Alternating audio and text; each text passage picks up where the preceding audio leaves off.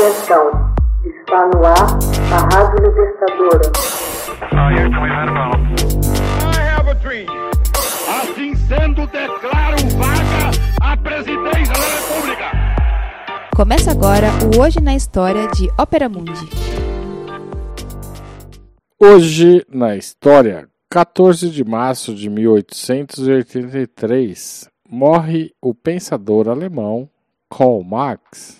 Em 14 de março de 1883, morreu em Londres o economista, filósofo, sociólogo e ativista político Karl Marx, um dos pensadores mais influentes, se não o mais influentes, dos últimos séculos. Marx nasceu em Treves, na Renânia, em 5 de maio de 1818, na família de um rico advogado judeu convertido ao protestantismo. Estudou filosofia em Jena e deixou-se impregnar pela então voga dialética de Georg Hegel, ferramenta conceitual de que Marx se serviria ao longo de toda a sua vida. Obteve seu doutorado em 1841 por meio de uma tese sobre Epicuro e Demócrito. No ano seguinte, abandonou seus estudos de filosofia e assumiu a direção da Gazeta Liberal, a Rheinische Zeitung de Colônia.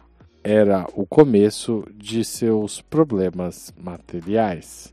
Max teve logo que emigrar para Paris com sua mulher, Jane von Westphalen, uma amiga de infância com quem teria diversos filhos, dos quais apenas três sobreviveriam.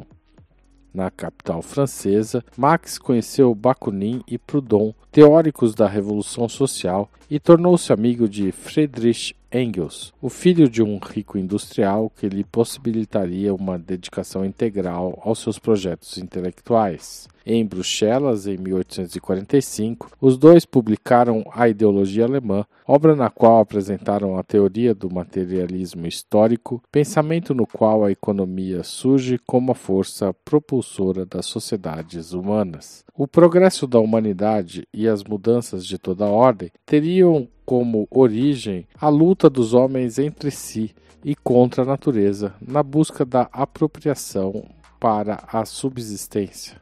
Combinando a dialética de Hegel e o materialismo de Feuerbach, Marx e Engels procuraram demonstrar que a história avança por uma sucessão de revoluções e sob o efeito de forças opostas. O modo de produção e o sistema econômico constituem a infraestrutura, fundamento sobre o qual repousa a superestrutura, instituições, políticas, cultura, arte, religião. Marx qualifica de idealistas os pensadores que pretendem que os homens sejam movidos por outras motivações. Em 1848, Marx e Engels condensaram seus pensamentos num opúsculo destinado a servir de programa à Liga dos Comunistas.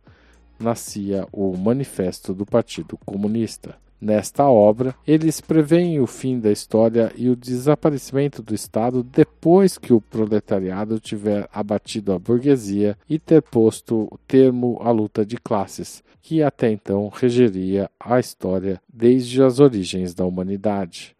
Em 1849, Marx passou a residir em Londres, redigiu os estatutos da Associação Internacional dos Trabalhadores, a primeira internacional socialista. Três anos mais tarde, em 17 de julho de 1867, publicou o primeiro tomo de O Capital, sua obra máxima. Os dois tomos seguintes seriam publicados por Engels após a sua morte. As ideias de Marx conquistaram o pensamento político mundial na primeira metade do século XX e inspiraram os revolucionários russos, chineses, vietnamitas, cubanos e de diversas outras nações, além de terem alimentado os intelectuais da esquerda em todos os quadrantes até o final do século XX e, em grande medida, até os dias de hoje. Na capital inglesa, de 1849 até sua morte, Marx viveu em condições materiais bastante precárias. Ganhava a vida vendendo artigos e publicando obras teóricas bastante inacessíveis ao leitor comum. A ajuda material de Engels lhe permitiu alcançar um certo bem-estar. Em 1875, Marx tem o amargor de ver suas teses sobre a ditadura do proletariado rejeitadas em favor de uma via reformista e democrática pelos socialistas alemães reunidos em congresso em Gotha. Não suspeitaria que uma revitalização dessa tese teria lugar na Rússia quatro décadas depois, quando um grupo de revolucionários marxistas tomaria o poder. Muitas vezes o materialismo histórico é descrito como uma filosofia obsoleta, prejudicada pelo fracasso de regimes políticos de fundamentação marxista. Isso não impede que o pensamento marxista continue a inspirar os círculos políticos de esquerda e até os de direita, como prova a insistência de uns e outros em reduzir todas as questões em jogo, sociais, culturais e políticas, às questões econômicas. Hoje na história, texto original de Max Altman, locução Haroldo Cerávulo, gravação Michele Coelho, edição Laila Manoeli. Você já fez uma assinatura solidária de Opera Mundi? Com 70 centavos por dia, você ajuda a imprensa independente e combativa. Acesse www.operamundi.com.br barra apoio.